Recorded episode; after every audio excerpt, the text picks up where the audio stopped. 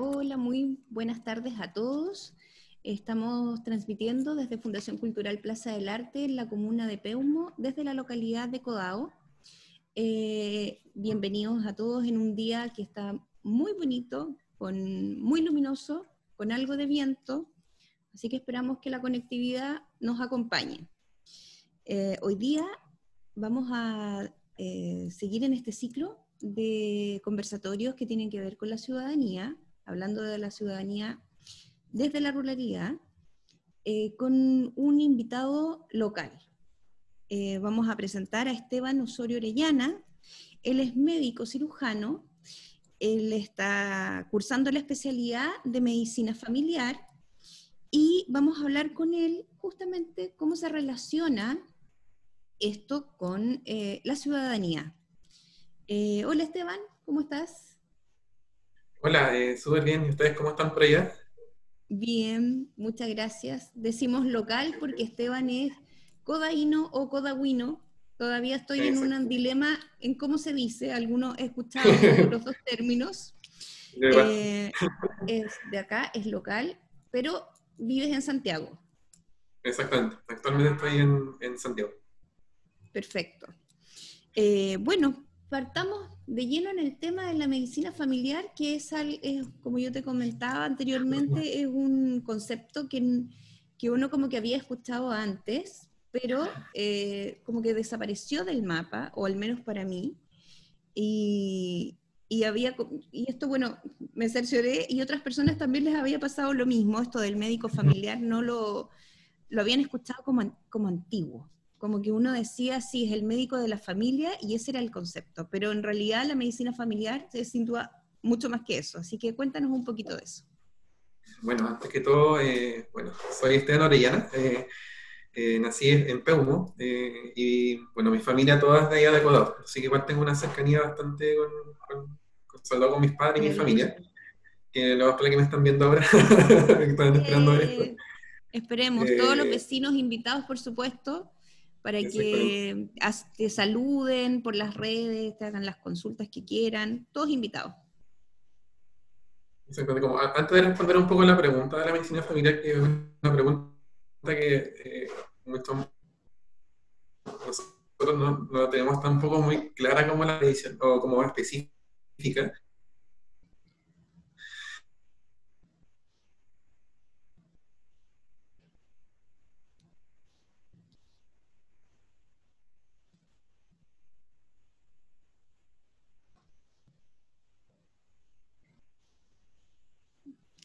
por qué elegí esta especialidad eh, en, en, donde eh, empecé un poco, un poco a darme cuenta de que me gustaba mucho esta especialidad que se llama medicina familiar. ¿Ya? La medicina eh, familiar es una especialidad que yo la defino como de la siguiente, de la siguiente forma. Hay otros compañeros, otros, otros colegas que la definen de distinta manera.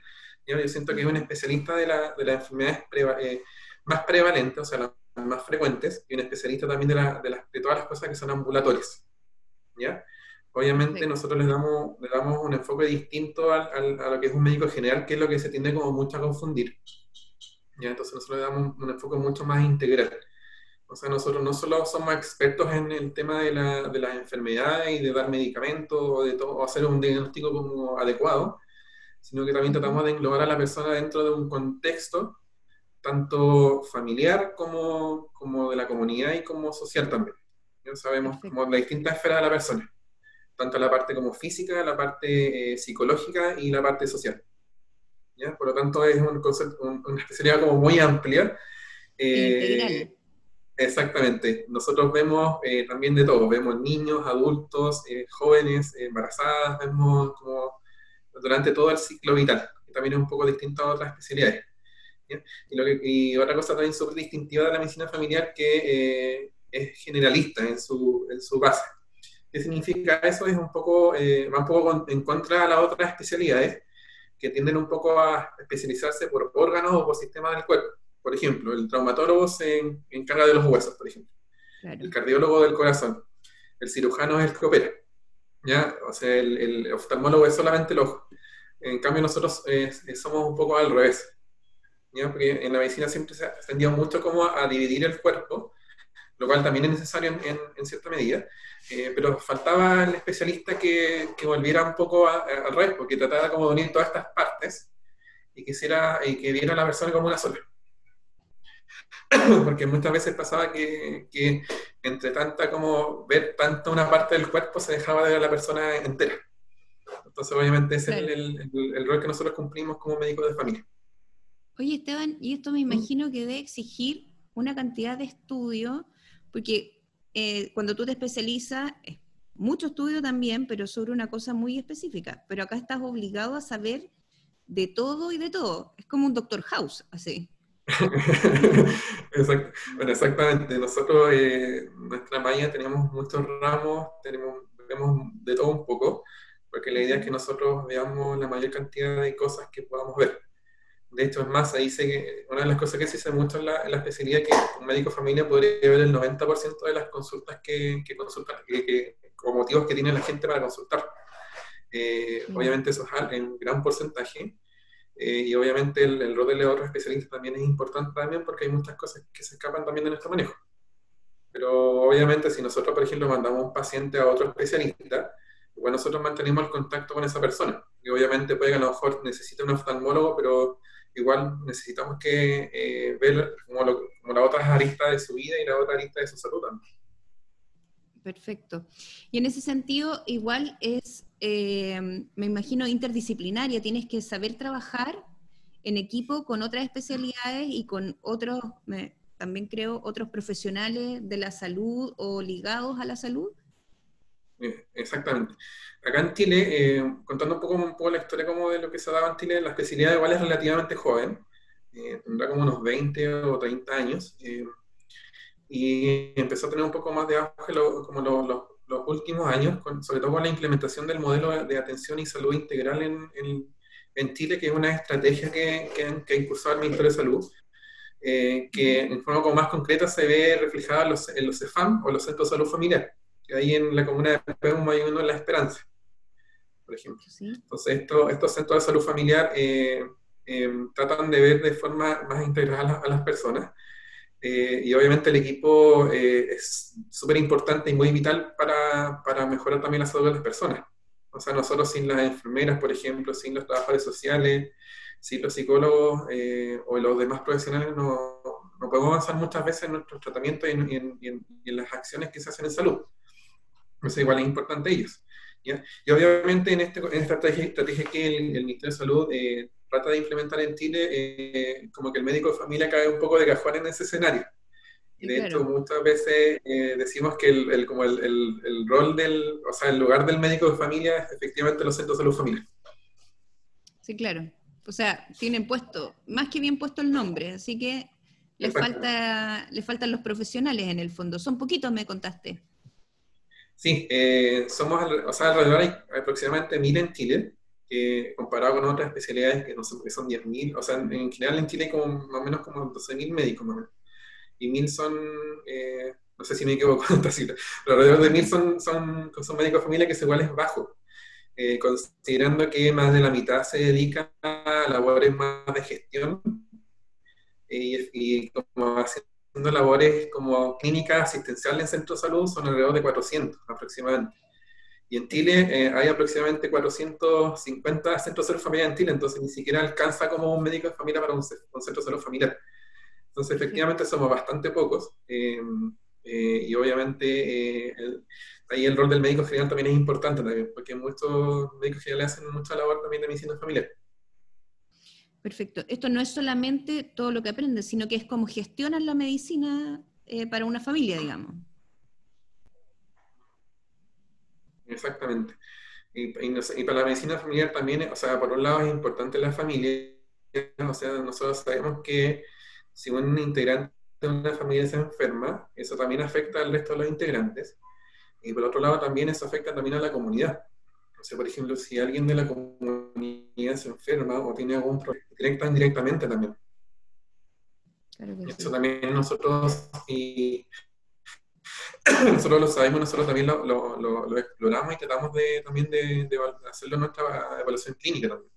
Porque es distinto que se enferme, no sé, pues alguien que tenga cierta labor en una comunidad o que tenga otra. Sin duda, claro que sí.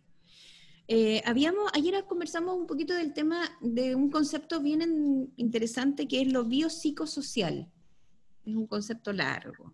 Cuéntanos cómo se relaciona la medicina familiar con este concepto de lo biopsicosocial. Como para dar un poco el contexto como del enfoque biopsicosocial, que es un enfoque que se usa mucho en la salud, en la medicina familiar y en los centros de salud familiar, eh, tenemos que tener en cuenta un poco la historia. En un principio, eh, como los, primeros médicos tenían la disyuntiva como de, de objetivar como un poco la medicina y, y de tomar como, como, como, como, medidas válidas o, o, lo real de la medicina las cosas que se pueden observar y, y se podían medir. Por lo tanto, eh, al principio los médicos solamente se dedicaban como, no sé, pues, si tengo una roncha o tengo una herida, eso es un signo objetivo, por lo tanto eso lo voy a considerar, y todo lo demás que no se pueda ver no se considera. Por lo tanto dejaba de lado todo lo que era la, todo lo que eran, por ejemplo, los pensamientos, las emociones, todo lo demás no era parte de la medicina, y solo se quedaba en lo físico. ¿ya? Entonces se dieron cuenta que muchas veces las enfermedades no solamente afectan lo físico, sino que afectan otras áreas también de la vida y eh, se fue dando de a poco, sobre un autor que es Engels, que es un, que un, un referente para nosotros que creó el modelo biopsicosocial, eh, él como que hizo un poco eh, concreto el tema de que en la, eh, bueno, en, la salud no solo afecta a la parte física, sino que afecta a otras cosas. Y de ahí nace el tema de considerar la parte psicológica, por un lado, o sea, todas las ideas que tenemos, todo lo que hay como nuestro, todos nuestros, nuestros pensamientos, nuestras ideas, nuestros sentimientos y por otro lado también el tema social también. O sea, nosotros somos seres sociales, estamos integrados en una sociedad, por lo tanto tenemos una función dentro de ella y obviamente también nosotros eh, afectamos a la sociedad y la sociedad también nos afecta a nosotros. Por lo tanto, este autor eh, creó este modelo eh, biopsicosocial que es como una de nuestras premisas en, nuestra práctica clínica. Ya, o sea, nosotros no solo consideramos la parte física, eh, sino que también consideramos todas estas áreas que son un poco, eh, no, son, no, son, como concretas, no, no, no, las podemos tocar, pero es sí importante evaluarlas porque eso tiene tanta importancia como que tu cuerpo esté sano. Exacto. Este modelo además no solamente lo ocupa la medicina, sino que entiendo que muchas eh, áreas sociales, áreas que están, que trabajan directamente en, los, no sé, pues, como los eh, asistentes sociales o los trabajadores sociales, son, ¿Están todos abarcando este tipo de modelo? Exactamente. Por eso, por un, por un lado, eh, por eso nosotros relevamos mucho la importancia del trabajo en equipo, porque obviamente, eh, no sé, un trabajador social eh, para nosotros es vital, porque evalúa toda la parte social que eh, afecta tanto como la parte física. Por lo tanto, no, no, nos ayuda en el trabajo y ayuda a explorar también mejor a la persona también. Y cuentan, por supuesto, los CEFAM con este equipo integrado de profesionales para poder hacer este, desarrollar este modelo en la forma óptima. Exactamente. En general, sí, en general. O sea, de partida en todos los CEFAM debería haber como eh, muchos profesionales. O sea, están los, los trabajadores sociales, los enfermeros, enfermeros, los kinesiólogos, los nutricionistas, los psicólogos, eh, todo está, de hecho hay lugares educadores de párvulo, por ejemplo, profesores de educación física también, o sea, hay muchos profesionales distintos. De hecho, la gente se da cuenta que de repente, eh, no sé, pues el kinesiólogo del CEFAM lo va a ver en la casa, por ejemplo, o le hace terapia y eso igual es tan importante como que el médico le diagnostique correctamente el, el, tratamiento. Entonces, obviamente eso, obviamente eso aleja, la, eh, acerca un poco la salud también a las personas. Eso es, como lo, lo importante para nosotros. Perfecto. ¿Cómo, ¿Cómo, caminamos y cómo transitamos de la medicina familiar un poco a la ciudadanía? Se entiende que en el concepto de lo biopsicosocial y de la integralidad que estamos, con la que, con la que mira esta medicina mm. familiar a la persona, eh, caminas, a la, caminas sin duda a, la ciudadanía, pero ¿cómo, ¿cómo, tú la puedes hacer? ¿Cómo tú puedes vincular esto? ¿O para ti, cómo es este, este, esta vinculación? Exactamente. Había preparado como un material que quería como proyectar. Eh, si quieres lo proyectamos ahora. Adelante. Eh, exactamente. Que, que, es un poco, un poco para ayuda de memoria porque tiene como unas láminas que para mí son súper eh, son súper ilustrativas de, las cosas que quiero hablar, ¿ya? eh, quise hablar un poco como de la salud o la participación ciudadana, porque como, para muchos queda como, como la salud, como algo como tan ajeno a mí, por ejemplo, cómo eso eh, llega a la participación y a la ciudadanía al final. Entonces, eso es una pregunta que encuentro súper importante. Eh, y ojalá que estos mensajes, que son ideas muy generales, lleguen un poco a la, a la, gente y a la gente que nos escucha y que se dé cuenta que salud se hace de muchas formas. Y sobre todo ustedes que una fundación cultural igual, aunque ustedes no lo crean, igual hacen salud. Y eso igual es mi, es como mi... Esa es como la idea. Como de... Es una tremenda responsabilidad, muchas gracias. no, pero bien, bien, nosotros asumimos acá la responsabilidad que nos toca, así que bien. Exactamente. Ya, entonces, como partiendo un poco, eh, tenemos que, eh, o sea, en primer lugar, definir lo que es la salud porque la salud es un concepto súper amplio, eh, no hay mucho consenso su definición formal, eh, como que la gente, uno le pregunta a cualquier persona y la gente entiende distintas, distintas formas de entender la salud.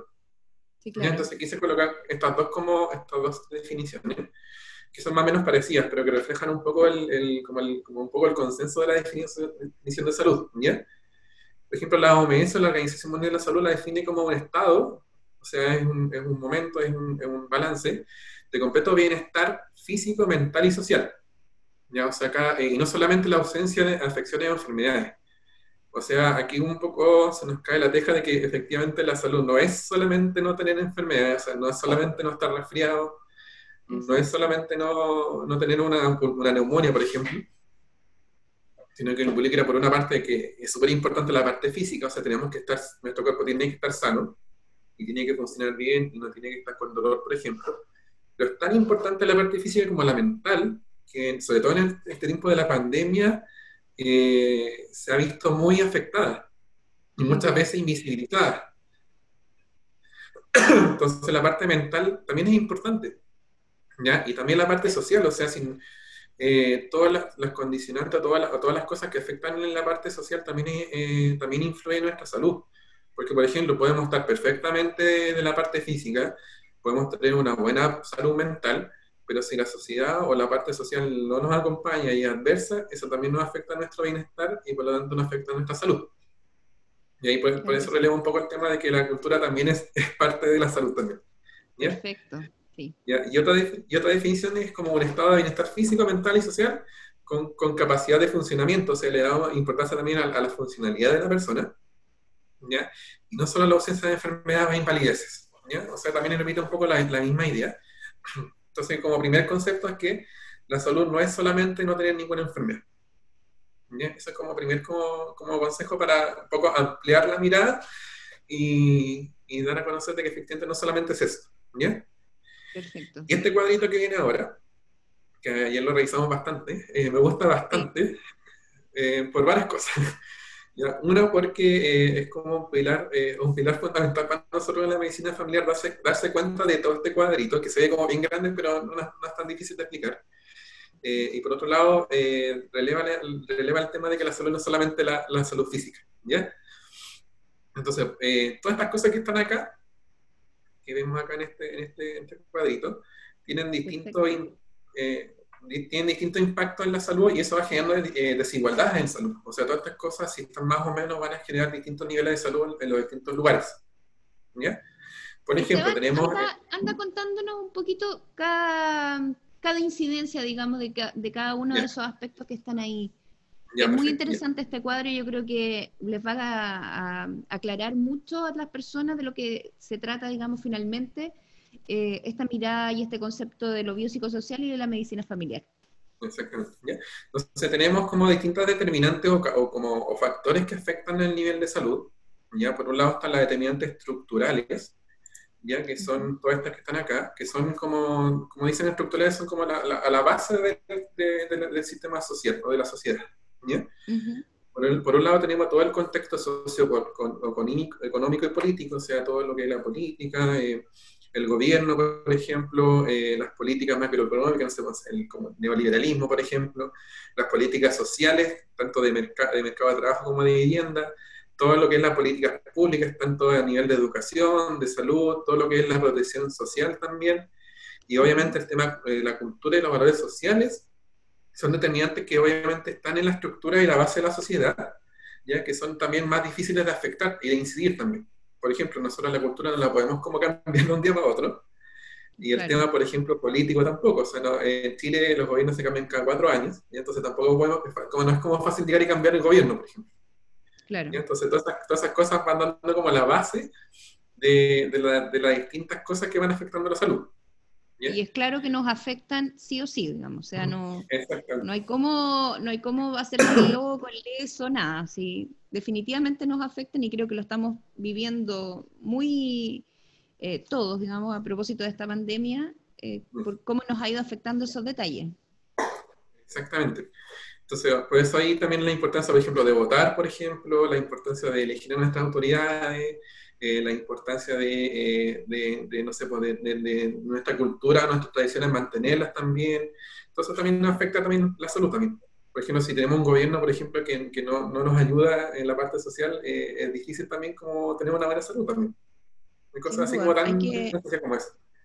Es parte de nuestra responsabilidad como ciudadano, entonces, para poder incluso llegar a cuidar nuestra salud, tener claro justamente por quién votamos, cuáles son nuestros eh, derechos y deberes. Exactamente, bien lo, bien lo dijiste. ¿ya? ¿ya? Entonces, todas estas cosas que son como más eh, estructurales también se relacionan mucho con, eh, con, todas las, causas de desigualdad o de diferencia de poder, por ejemplo. O sea, si tú tienes más poder, puedes influenciar más y puedes hacer más cambios, pero si tienes menos poder también no, no, no hay mucha posibilidad de cambio también. ¿Ya? hay muchas cosas que afectan esta cosa. Por ejemplo, todo el, tema de la posición socioeconómica, que en Chile es muy marcada, o sea, es muy desigual eh, Chile. No, no, es lo mismo comparar, por ejemplo, comunas con ingresos altos, por ejemplo, Vitacura, eh, Los Condes, o, comparar con comunas más pobres, por ejemplo, o comparar, por ejemplo, Codado, por ejemplo, como con una ciudad de Santiago. O sea, son cosas completamente distintas y ahí se refleja también el tema, todo, todo también el, la posición socioeconómica.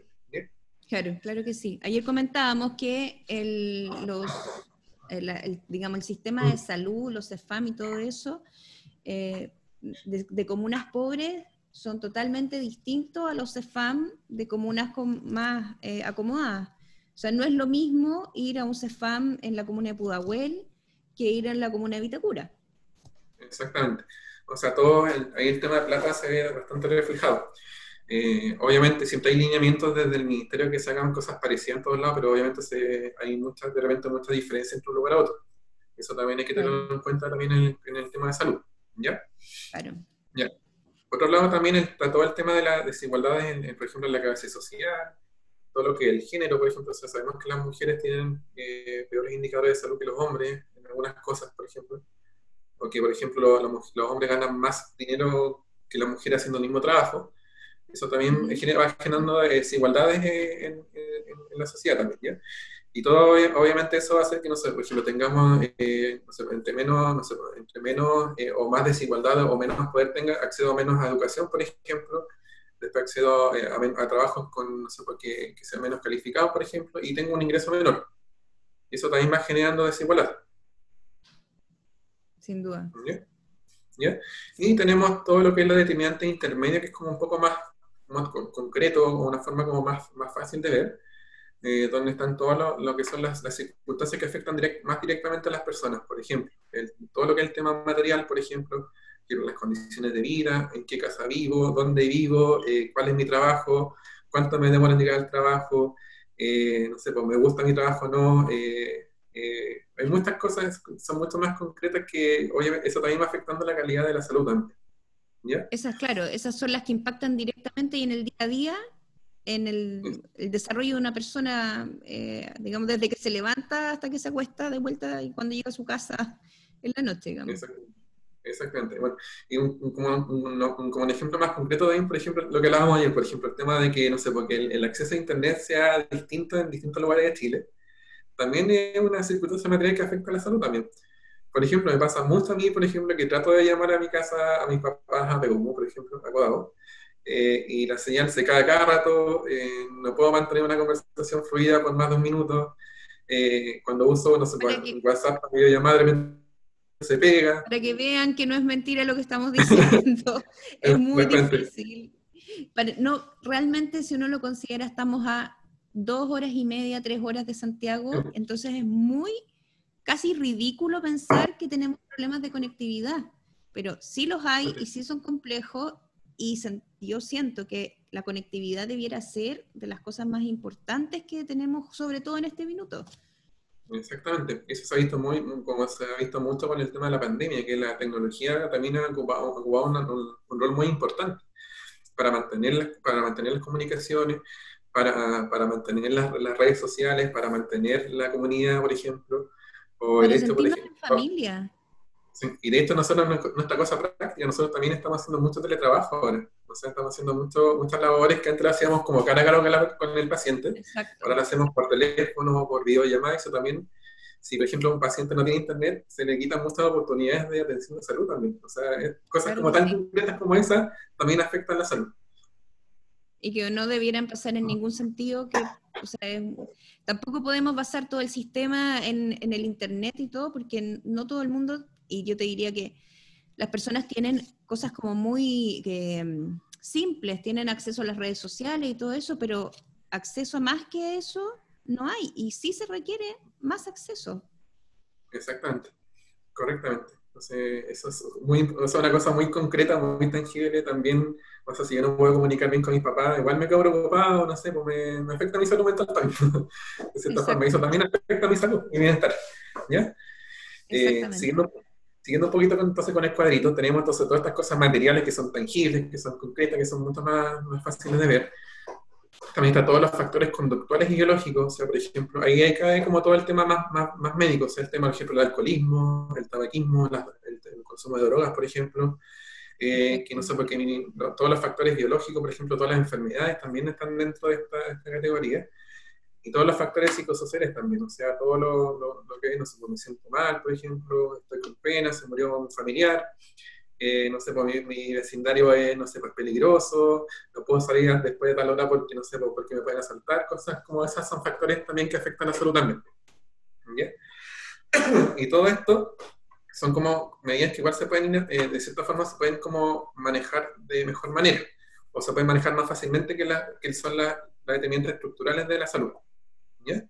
Y acá hay un cuadrito muy chiquitito que está acá, eh, en la parte del lado derecho inferior, está el sistema de salud, que es donde yo me ubico en este momento, que, que al ver como toda esta, todas estas otras determinantes, vemos que la salud como sistema de salud tiene eh, muy poca injerencia en el, en el nivel de bienestar de las personas.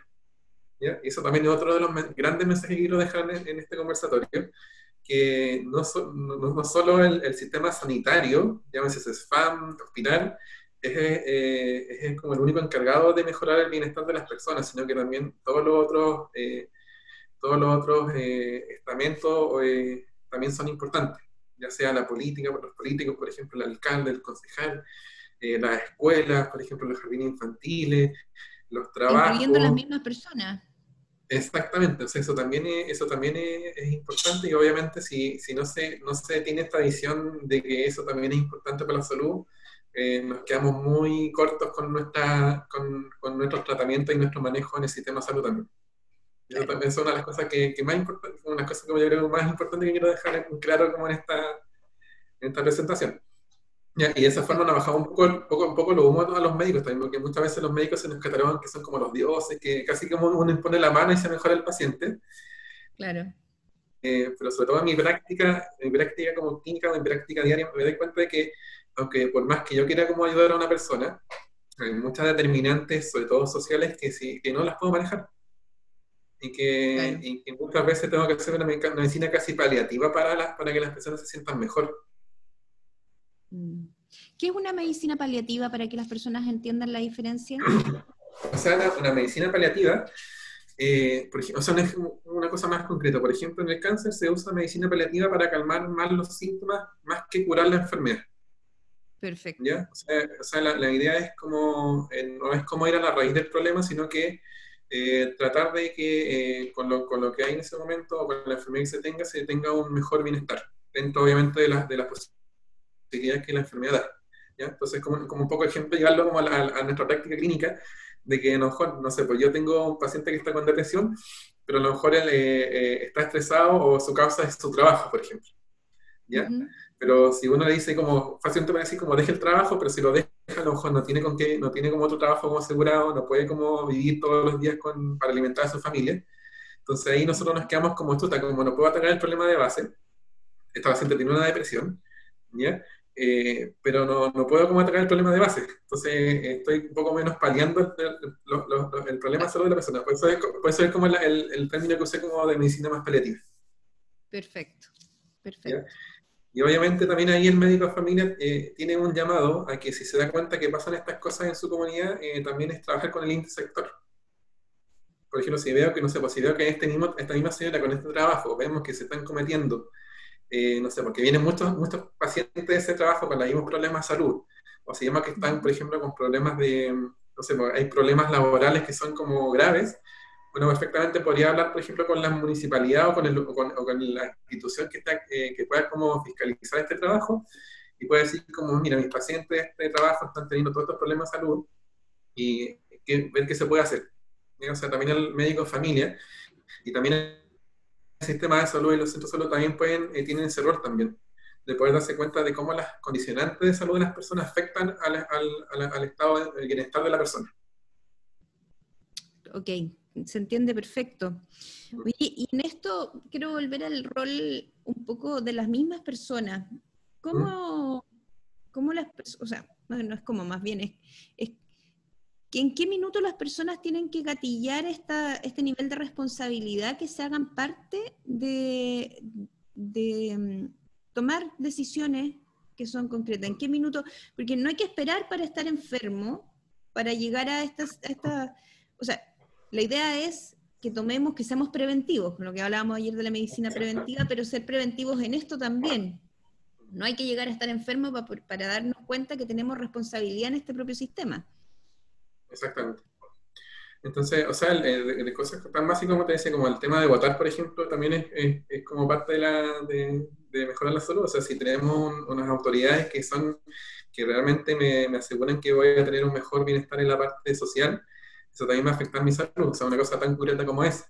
O el tema, por ejemplo, de que, no sé, pues de, de, y eso también un poco nos juega un poco en contra el tema, por ejemplo, de, no sé, pues decir como haga ejercicio todos los días, por ejemplo, eh, salgan, no sé, tres veces a la semana, caminar 30 minutos, por ejemplo, no es lo mismo decírselo, por ejemplo, a una persona en, no sé, pues en, un lugar donde es muy fácil de caminar o muy tranquilo, que en un barrio donde si salgo después de las 6 me van a saltar.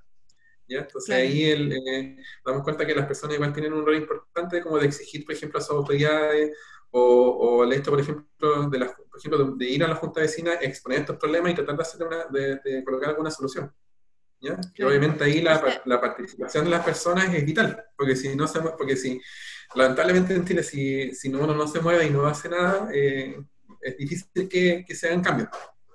Bueno, eso yo creo que pasa en todas partes. la responsabilidad parte por uno y normalmente siento que la, como que la pateamos para el lado, se la entregamos a otro, eh, pero realmente y justamente ahora, a propósito de que viene un octubre importante para nosotros, donde vamos a tener que tomar decisiones, eh, ojalá que las podamos tomar. Creo que es importante que veamos el tema del plebiscito como una oportunidad para todos. Eh, creo que hay que hacer conciencia de que justamente somos responsables de lo que está pasando y como responsables tenemos que eh, asumir las acciones concretas para poder resolver, y esto es un punto súper básico, súper eh, muy concreto y algo que podemos hacer en forma efectiva en octubre. O sea, no solamente es votar, sino que desde ya pensar qué es lo que queremos para nuestro país, qué queremos para nuestra salud, qué queremos nosotros para nuestra familia, y, ahí caminar, digamos, hacia eh, las personas que nos van a representar en una eventual eh, asamblea constituyente. Exactamente. Sí, y, y, siguiendo con mismo cuadrito, acá en el centro hay una palabra que me gusta mucho que es la cohesión social, ¿ya? Que eso obviamente aplaca, aplaca, un poco el tema de la, de la desigualdad, o sea, si, mientras las, las, personas son más cohesionadas, o sea, mientras hay más comunidad, mientras más conozco al vecino, mientras más sé lo que le pasa al resto de las personas, y me uno como para, porque no, no, es necesario, por ejemplo, llegar al gobierno como para cambiar el nivel de salud, o sea, muchas cosas para llegar al nivel de salud. Desde, por ejemplo, desde el hecho, por ejemplo, de unirme con mis vecinos y ver que estén bien, por ejemplo, o si tienen algún problema, ayudarlos. Eso también es parte de la cohesión social y es parte de lo que uno, eh, que pueden ser acciones muy pequeñas, pero pueden tener un impacto tremendo en la salud de las personas. Por ejemplo, si yo tengo sumando, una tras otra va sumando. Exactamente, por ejemplo, si yo tengo un adulto, un vecino adulto mayor, por ejemplo, que vive solo, que no, no sé, que a lo mejor toda su familia murió y está solito ahí, eh, uno perfectamente puede ir a preguntar cómo está, ver cómo, ver en qué le puedo ayudar. Eh, si, no si no tengo la herramienta para ayudarlo, puedo, no sé, pues puedo, no sé, contarle a mi, a mi no sé, al, al, presidente de la Junta de Vecinos que tengo este abuelito que está con este problema. Eh, y obviamente se puede ir como haciendo cosas. Entonces esas cosas como son mucho más tangibles. Y, son mucho, y obviamente ese pequeño gesto que a lo mejor es como preguntar cómo está mi vecino, eh, tiene una importancia tremenda en la salud de esas personas. ¿Ya? Y por lo tanto, eso, esas cosas pequeñas también pueden atacar a todas estas otras como grandes determinantes que a lo mejor no las puedo cambiar y no se pueden cambiar. Pero sí estas pequeñas acciones se pueden hacer y son fáciles de hacer incluso. Claro que sí, son fáciles. Es una cosa de voluntad más bien. Exactamente. Y también el tema que, la labor que ustedes hacen, también el tema cultural también es súper importante la cultura también dentro del, del, de la salud. O sea, hay muchas, eh, hay muchas como, como al, hacer cultura, al, hacer arte, también eh, eh, hacemos que la gente participe, se motive, cree también que la creación también es, es, parte del bienestar de la persona. O sea, si estoy bien, también puedo crear más cosas. Exacto, también la creatividad muestra mente sana. Exactamente. Entonces también es importante, y eso también es parte del, de la cohesión social y parte del, de la salud también. Exactamente te voy a contar que Estrella Gutiérrez Valenzuela te felicita y dice, te da las gracias también por eh, en febrero pasado haber visitado a su mamá Estrella, que falleció hace poquito. Y Maripaz Vidal, muy bueno, felicitaciones. Pilar Vidal López también te felicita. Así que está acá. Hugo, nuestro Hugo, nuestro programador de contenido que lo ha hecho maravilloso, también te felicita. sí, por ejemplo, hablando como de la estrellita, que fue como un, como un referente que marcó, marcó la, la, vida de Codao, es como un, ejemplo como concreto de cómo la, la, participación y la comunidad hace, hace crear redes también. O sea, yo me acuerdo, por ejemplo, mucho de, de no sé, por mi, mi papá, que participaban mucho en el grupo matrimonio desde que ella organizaba eh, y de chiquitito estaba metido en todas esas reuniones y, me acuerdo, no sé, porque de muy chico le, no sé, pues ella le explicaba, no sé, por, todos los métodos anticonceptivos a, la, a, las matrimonios. Eh, son como, que cosas como que, como que mucha gente no lo sabe y, ella como fue acercando igual la salud a, a las personas también. Entonces eso igual es como... Sin duda, ser comunidad es súper importante. Yo te comentaba que tenemos un efecto pandémico acá en la comunidad de Codao. Mm. Por primera vez hay un, eh, un, WhatsApp, un grupo de WhatsApp enorme con mucha gente, mm. donde estamos, bueno, estamos prácticamente, yo diría que hay, porque hay muchos, estamos todos y estamos compartiendo datos, estamos compartiendo oficios, estamos compartiendo, nos estamos ayudando. Eh, sobre todo en estos días que hubo mucha lluvia, nos ayudamos muchísimo, nosotros mismos nos, ayudaron muchísimo, tuvimos una inundación bastante importante, estábamos aquí transmitiendo el fin de semana pasado y veíamos cómo entraba el agua y entraba el agua y entraba el agua y como, ¡oh! ¿Qué va a pasar? Bueno, no, no salimos nadando, no tuvimos que usar pero tuvimos que sacar agua con motobomba, así de, de importante la inundación. Sí.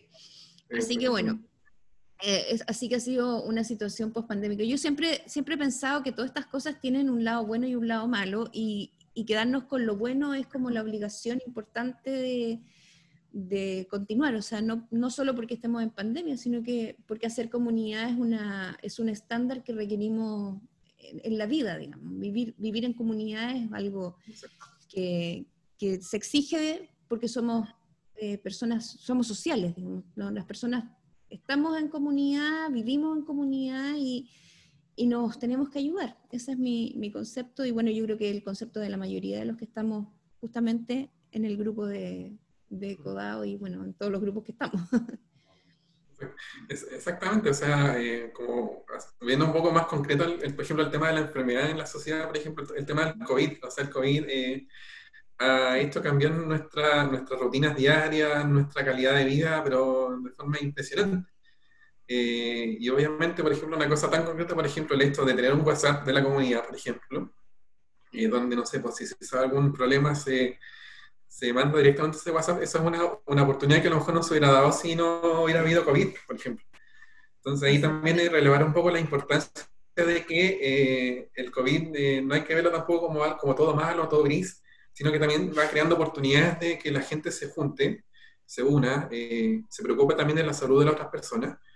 Porque, por ejemplo, viendo con el tema del COVID, el COVID no estamos preocupados, todas las medidas que ha impartido en MinSal, eh, todas las políticas o, todos los, mensajes que se dan eh, son en pro de, de, proteger la salud física de las personas, o sea, el distanciamiento social, el usar mascarilla, que obviamente está bien y hay que hacerlo porque es un virus y que no, no, no, todavía no se sabe cómo se comporta, todavía no hay vacuna, entonces estas medidas van a acompañarnos por, por lo menos un par de meses más.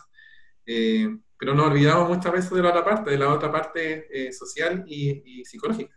O sea, ahora, Ahora, una de las grandes cosas que vamos a combatir los centros de salud familiar y los médicos familiares es toda la patología de salud mental que se viene después de todo esto. Y eso yo creo que va a ser mucho más potente que incluso el COVID. O sea, hay mucha gente que está más. con... Exactamente. O sea, yo, creo que, yo creo que aquí un par de años o más, a lo mejor van a poder hacer una estadística de, eh, de, la, de cómo incidió la pandemia justamente en la salud mental de las personas. Exactamente, o sea, por ejemplo, el, simple hecho de no poder como eh, dar un abrazo, por ejemplo, a una persona, eso tiene un impacto tremendo en la salud mental de las personas. El hecho, por ejemplo, de no poder ver a los, no sé, poder ir a, por ejemplo, yo no voy a mi casa de febrero, de las vacaciones, y a mí ha sido terrible el no poder ir a ver a mis papás, porque yo soy, yo, iba, no sé, pues dos veces al mes, iba como muy seguido a ver a, no sé, a, ver a mi sobrina, o sea, igual me afecta, me afecta mucho. Y esas cosas obviamente no eh, contarles a, las personas que nos estén escuchando que eh, Codao están todas las redes abiertas de Fundación Cultural Plaza del Arte, ya codao.cl en Facebook, Barrio Cultural Codao Cerro también en Facebook, Plaza del Arte en su página web y en la página de Facebook, y Entrenativos también en Facebook, eh, disponibles para eh, y seguir, digamos, haciendo comunidad la forma, de una forma, ojalá responsable y, bueno, como tú decías, acá tratando desde la cultura llevar entretención, llevar eh, creatividad, eh, mostrando nuestro, nuestro terruño cobado que es chiquitito, pero con mucho cariño, muy cariñoso. Exactamente. Qué bueno que lo digas eso, de verdad. Ahí, ahí se ve como, como, muy concretamente la labor que tienen ustedes. O sea, es tan importante como cuidar, cuidar la salud física también es eh, llevar entretención, eh, llevar creación eh, a, toda la gente. Eso de verdad es hay, un, hay un sitio en la página web de mm, codao.cl, www.codao.cl, hay una visita virtual a la casona. Hay muchas fotos, pueden visitarla, está ahí, participamos con eso en el, en el Día del Patrimonio. Nos mandaron un, un bonito diploma de felicitaciones del Ministerio de la Cultura y las Artes, así que estamos muy contentos porque es un reconocimiento a un trabajo de harto tiempo, las fotos se fueron haciendo en el tiempo y entendemos que hay mucho cariño por esa casa, entonces las personas que, que son mayores, que no tienen acceso, ojalá las más jóvenes les pudieran mostrar las fotos porque es un bonito referente de nuestra localidad. Exactamente. ¿Cómo, ¿Cómo, seguimos con esta, con esta presentación, Esteban? Tú mm, me, tenías una, una muy bonita lámina, me acuerdo, donde nos contabas un poco de cómo la salud iba eh, haciendo, yo creo, como un transitar en el fondo. ¿Cómo...? O sea, como yo creo como en Sí, se cuesta como un poco inestable la, la, la conexión. Eh, estamos grabando, así que eh, cualquier cosa que ocurra lo ponemos después la grabación completa, así que... Ya, perfecto. O sea, como, como para estos minutos finales de este conversatorio, eh, quiero como un poco hablar como del tema de la, bueno, de todos estos conceptos que hablé, eh, un poco como el tema de la pandemia, que estamos, que es un tema súper contingente ahora, que, está en la boca de todos, eh, que de verdad esta, esta enfermedad que estamos teniendo ahora es una enfermedad nueva, por lo tanto no, no, no se sabe muy bien el comportamiento del virus, no se sabe muy bien si va a dejar inmunidad o no, eh, no sabemos si eh, la vacuna cuándo va a estar, o sea, hay mucha incertidumbre, sobre todo la parte de salud, eh, nos, nos, tiene como dando vuelta un poco loco en la cabeza, como que va a pasar en el futuro. Y nosotros como médicos amigos trabajamos mucho con la incertidumbre, o sea, muchas veces enfermedades como, enfermedades como que empiezan inicialmente muy tempranamente, nosotros no sabemos qué cosa puede ser. Entonces nosotros tenemos que con la incertidumbre y, esta enfermedad también nos, nos da eh, nos hace jugar también con la incertidumbre también, pero a nivel como más macro, o sea, a nivel de, no sé, pues, cosas como cuándo se van a volver al colegio no, cuándo van a quitar la cuarentena acá en Santiago, o sea, yo acá en Santiago estoy desde marzo en cuarentena, o sea, desde marzo que no, que, solo voy a, mi trabajo eh, y que solo voy al supermercado una vez a la semana a comprar cosas. O sea, ese nivel de como de... De, de, hecho, la, esta incertidumbre que tú, que tú nos estás contando acá se ven una pregunta que, que acaban de postear para ti. Dice, si la mamá se contagia de COVID-19 y está amamantando, ¿el bebé también se contagia? Esa pregunta la hace Yoyikar.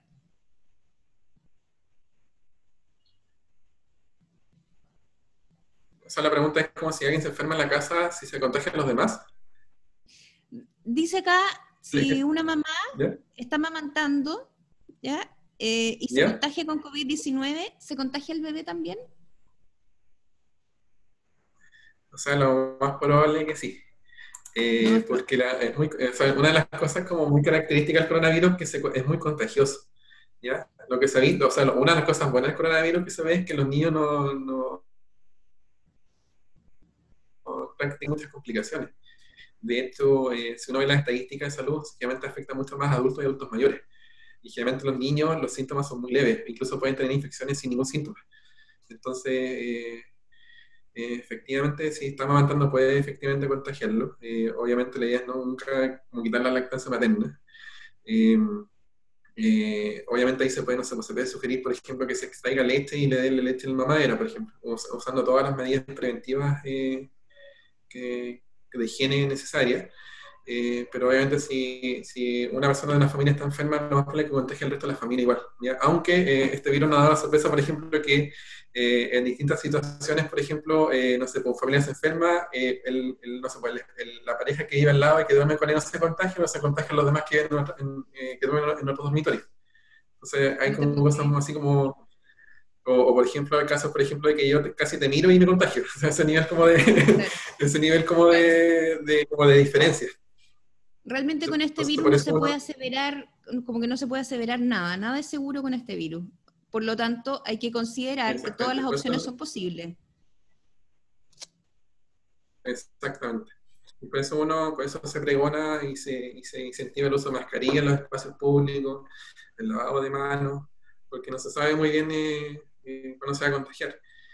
Y obviamente el objetivo de todas las igual una cosa que, quiero aclarar mucho también que, que como el fin de las medidas de cuarentena o el fin de todas estas políticas que hace el gobierno no es que no nos enfermemos, sino que no que la idea es que no nos enfermemos todos al mismo tiempo, porque ese es como el, gran problema del coronavirus, como si se enferma todo el mundo al, mismo tiempo, toda la gente va a consultar a los servicios de salud y van a colapsar y obviamente mucha gente se va, no sé, pues, se va a morir porque no tuvo una atención adecuada, pero porque está todo lleno. Entonces, pues, una, de las, una, de las, cosas que se pretende es como que esto sea un poco más lento.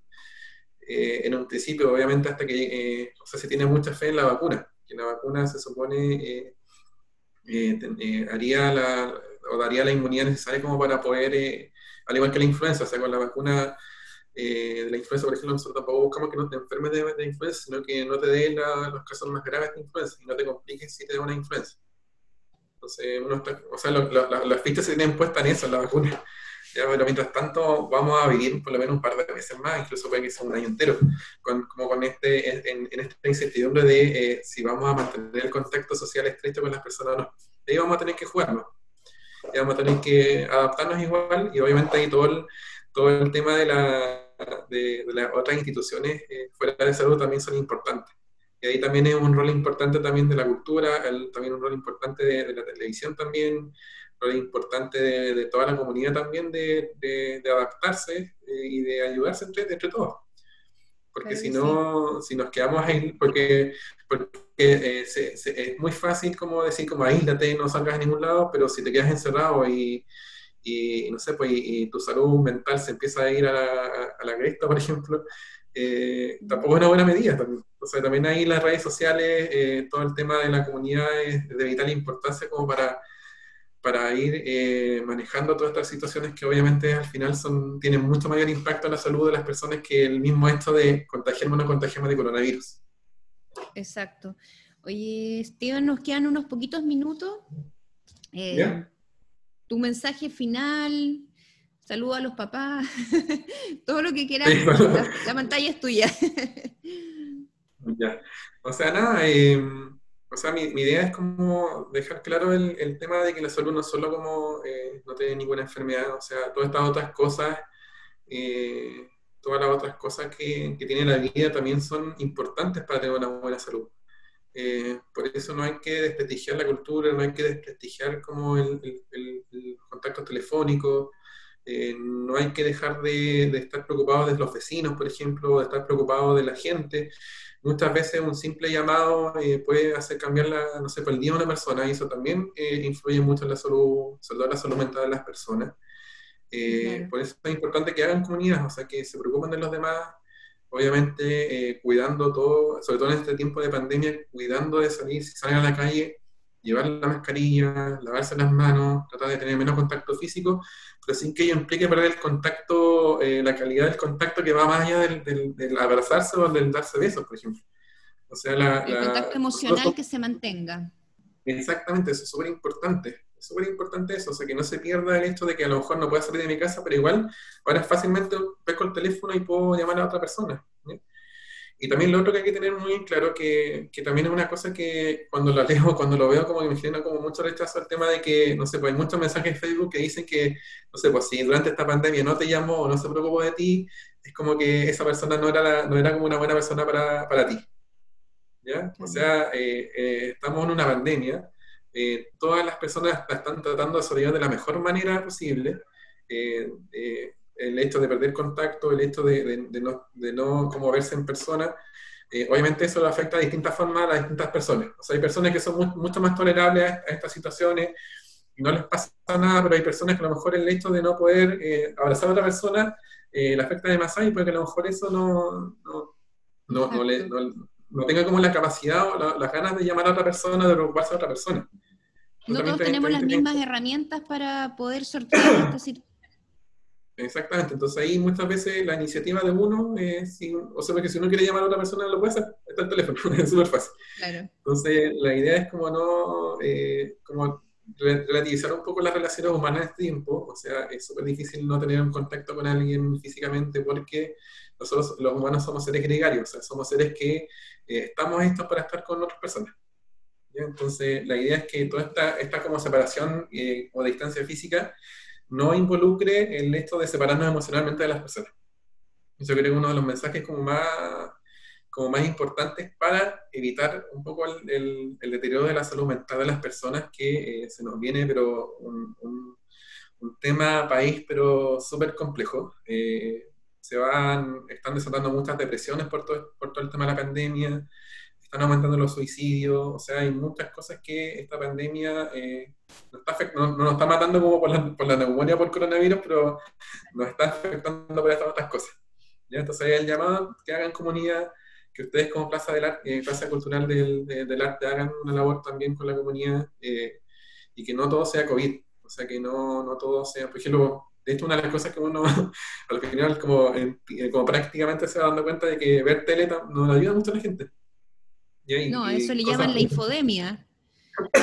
Exactamente, o sea, cosas, por ejemplo, mucha gente que ve el matinal toda la mañana eh, y que dan puras calamidades, eso tampoco ayuda mucho a la salud mental de la gente. Angustia. Pues. exactamente, entonces, y obviamente también ser, crítico también de la información también, o sea, ser crítico de la información que dan en, la televisión, ser crítico también de la información que anda circulando por redes sociales. Eso también es súper importante. Hay mucha información falsa, mucha información tergiversada, mucha información que no tiene fundamentos ciertos en, redes sociales.